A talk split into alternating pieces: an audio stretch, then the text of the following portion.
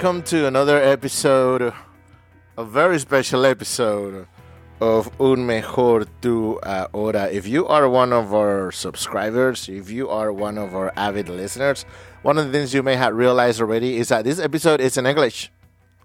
Yep, it's an English episode, not in Spanish. It's going to be a little bit different than what we used to. It's and let me tell you guys, this is a very very, from the bottom of my heart, a very special episode.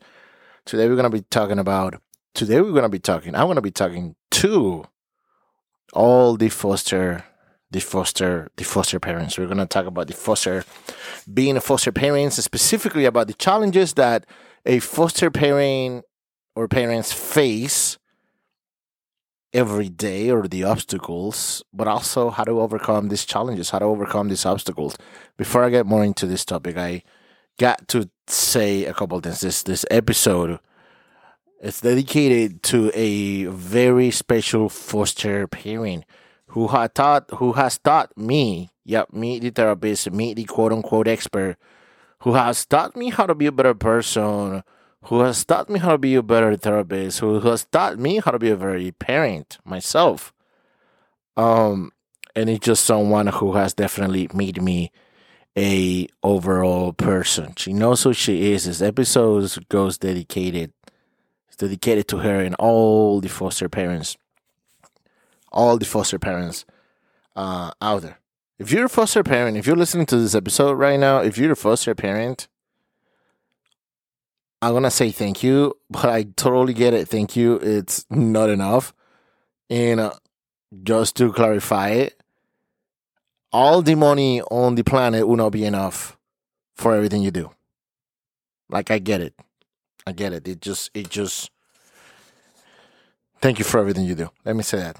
Let's jump let's jump right into this topic. Let's jump into into this. I have compiled on my ex- based on my experience, based on my years of experience of doing this job, being a therapist, uh, I have compiled a general list of what are the obstacles that I have seen often foster that foster parents struggle with. Now, again, this is a general this is a general list based on my on my own private practice here where we're located and I know this may be different if we, if you know, based if, if if we focus on a cultural background, if if if, if the regional background is different, if the socioeconomic background is different. I know these things can can vary. I'm I'm very aware of that. This is just a on based on the experience here, my practice as a mental health therapist here.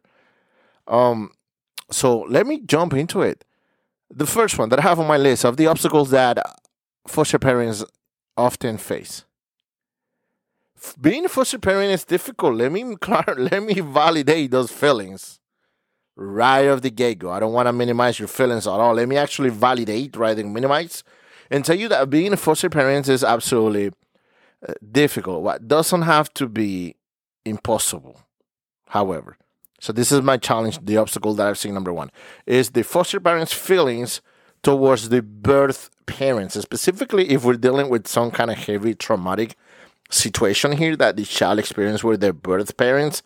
I've seen I've seen often seen foster parents really just get negative feelings towards the, the birth the birth parents. And don't get me wrong, some of these parents they do deserve that. They just it just they don't like what do they have children?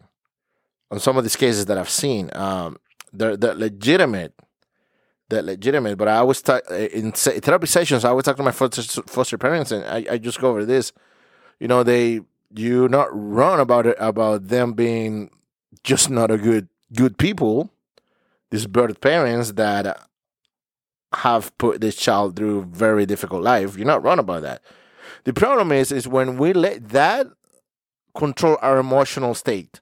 Because now we're getting upset, we, we, we're getting aroused, or, or, or whatever you want to call it, um, in a negative way because the bird parents are just we just mad at them. We're just upset with all the right. You know, you have the right to be upset. They're not good people. But the problem is that you're letting those people that you don't even know, like they're living rent free in your head. Like you are letting them control your emotional state, and they don't they don't deserve that much credit. Do not let for as words as they as they could be. Do not let the bird parents control your emotional state. Do not let them rent, live rent free in your head. Focus on the kids. Something I always tell people. They will get what's coming to them. Maybe perhaps not in the legal system. Maybe the case didn't go as, as expected. Maybe they got off easy. But life, this is a guarantee. This is the one thing I only guarantee. Life will take take care of it. If you're a good person, if you're listening to this right now, at the beginning I know I said, "Hey, there's not enough money that that we could pay you to do this job, but life will life will take care of you. Just just like life will take care of you if you have not been a good person. These birth parents, if, if you are dealing with some birth parents that are difficult, biological parents or whatever you want to call them, and that have done some really bad stuff, do not let them control your emotional state. They will get what's coming to them. Life always takes care of it. Point number two. That was that was the obstacle number one. Obstacle number two, self care. Guys, every time I mention this in my sessions. Like there's like I'm not there. I know there's a 99.9% chance that I'm gonna get punched in the face, or that or I'm gonna basically lose that client. I'm, it's basically this. I I tell specifically mothers. Yes, this is directed towards mothers. Fathers are a little bit different, but, but mothers is it. You know, mothers you have the special bond, and with mothers I tell them this: you have to take care of yourself first. You have to put yourself first gosh, and every time I say that, I'm I'm bracing because I feel like I'm about to get punched in the face. I know it's not something mothers don't like to hear, but it's it's it's it's it's essential. It, it it's required if you really want to be that best person, the best mother, or the best foster parent for the child. You must put yourself first. If you not take care of yourself, you're not gonna be able to take care of others. It's that simple. I'm actually not gonna spend that much time on that topic. Gonna move on to number three because I see my people here in the studio already giving me the mothers in the studio already giving me the faces. Yes, I said it. Take care of yourself first. Number three, uh, obstacle number three that I've seen here, uh, working with sponsoring social agencies. Again, depending on, on where you are, because it may differ from state, from region, from city to city, you might be dealing with with sponsoring social agencies. And some of these experiences are good, some of these experiences are bad. The thing is like you they're not consistent. They're run by people that are trying to do the best at a very difficult job, but in, in a very difficult industry. And uh, well, that's the thing. It's not consistent. Sometimes you're gonna get some help. Sometimes you're not gonna get some help. If you are able, if you are able, because I understand not everybody's able to, but if you are able to basically cut your any sort of dependency that you have in any sponsoring agency that would be the best if not then that's fine if not you're gonna have to be okay you're gonna have to be adjust that hey sometimes you're getting this help maybe they promise you this amount of help for next month but you're not gonna get it sometimes you will sometimes you're not as long as you you're able to adjust to that that you understand that it's not gonna be consistent and you you can uh, kind of start learning them. That's what I would say. Learn learn how they how they move. That's one of the ways that you're gonna be able to to get around or or or make it easy on you when working with these sponsoring social agencies. Point number four, when you have several kids in the house, let's say you have more than one several foster kid in the house, that complicates things times 20, times 200 or whatever. I always go back to the basics of parenting. Of parenting, be consistent, set boundaries. Your boundaries have to be very straight, and please do not overcompensate. I've seen parents trying to do this. Let the kids get away with everything because they try to overcompensate because you know they did had a rough, difficult, horrible life or childhood. That's why they're in foster care, and a lot of people, a lot of foster parents, you know, and they just mean good, they just mean well that they, they just let them get away with with stuff that perhaps they shouldn't because they're trying to compensate because they're like, hey, you know, they had a difficult, difficult life. And uh, boundaries, set boundaries. If you don't set boundaries, they're gonna walk all over you. Specifically, if you have several kids, you have your boundaries have to be solid. Your boundaries have to be legit. understanding each of the kids that's another obstacle in in this in this eh, within this obstacle there's another obstacle. Understanding each of the kids emotional needs because again each kid is different. Each kid has different emotional needs. If you have different kids in the house they may they may be different age. They may be at different developmental stages.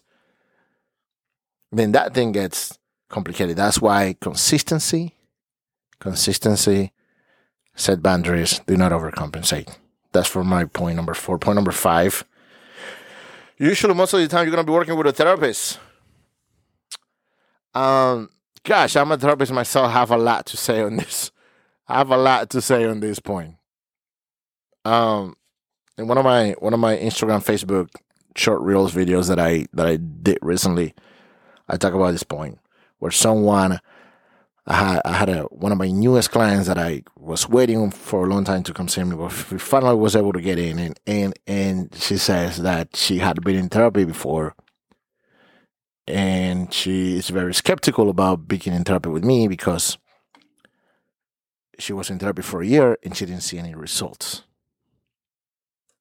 So I went in and, and did a whole video explaining why that happened. It's not the therapist's fault and it's not her fault necessarily, but when working with a therapist, if you don't connect, if you don't feel like you can relate, if you don't feel like this therapist is human being, it's just not gonna work.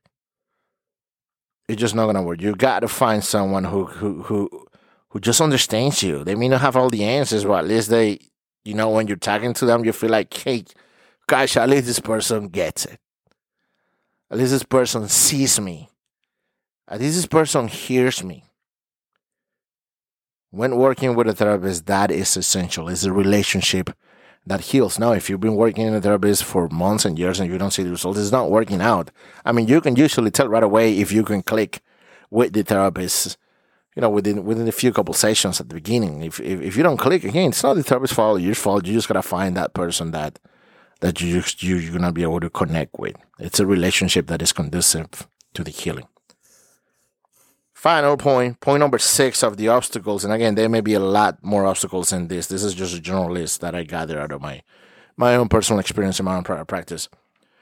Final, an obstacle point, the system. Dealing dealing with the system, and and this one breaks my heart because I'm I'm I'm usually known as the guy that my clients, my patients, they can come to, to me for whatever they need. And we usually find most of the time we together, we work on this, so we tackle the problem and we find a solution and we overcome. This is one of those things that I don't necessarily have an answer to. It breaks my heart. The foster care system, and this is definitely not regional, the foster care system in the United States of America it's not pretty. Let me say it that way. And again, I'm not going to point any fingers because I'm, I don't know if I if I was put in charge of the foster care system in the United States, I don't know if I could do any better. This is a very complicated, difficult system, but it doesn't have to be.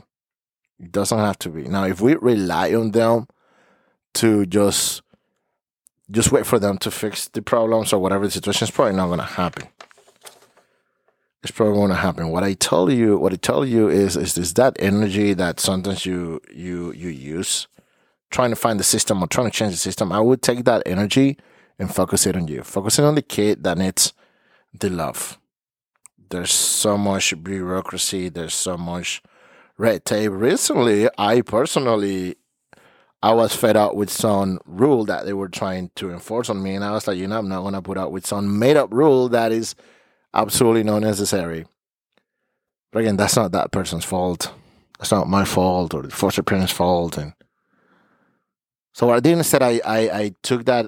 I was a little bit upset, but I took that energy and, and I, I redirected that energy towards the child, towards the patient, towards the client, and I focused on them. Wasting time and energy trying to find the system I'm not sure if you, I'm not sure. I'm usually the most positive person ever. But when it comes to the foster care system, it's a different animal. And I always tell people just, just focus on you, focus on the kids. In general, my general comments on uh,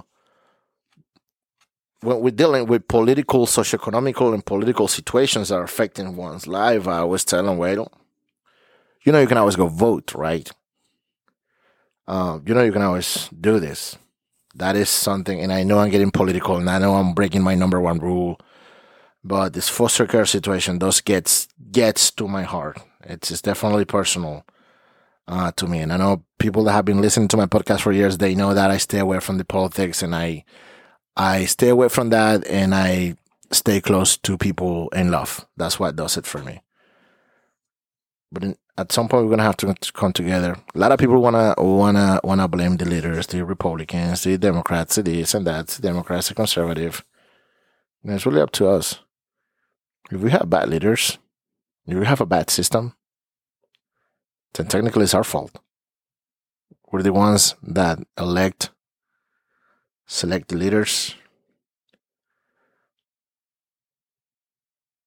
Try not to cry here. Try not to cry. Trying so hard not to cry. It affects me deeply, and this is one of the reasons why I, I did this podcast episode in English. That energy, use that energy for you. Use that energy for your child, for your biological child, for your foster child, for whatever it is. Do not let the system, do not let someone um, that is just being told to to follow the paperwork control your emotional state. Do not let them control your emotional state. You know what you're capable of. To all foster parents, a thank you is not enough. You deserve a lot more than a thank you. And I just hope that this episode help you in some way I get this episode is not going to change the system. I hope you could. I hope you would. If you're in the system, if you're listening, I would love to have you in. I would love to have you come in and, and talk more about the the system and the foster care. If you have any ideas to improve it, anything we can do, uh, please reach out. You know, you can reach us on our social media, un mejor tu ahora. Uh, we're going to be putting a description of our Instagram page, link, profile, whatever you want to call it on the description of this, of this episode so you can follow us and check our videos and, and comments and, and, and we truly, truly, truly, truly appreciate the support. This has been a this has been a very like I've tried really hard not to cry in this episode. I hope everybody's having a great day as usual un mejor tú ahora if you are a foster parent if you are not a foster parent if you are wanting to begin therapy if you want to do something different for your foster kids for your biological kids if you want to do something better for you reach out you're going to always make an appointment with us at findyoursolution.net in english in spanish terapiamidioma.com guys to all foster parents thank you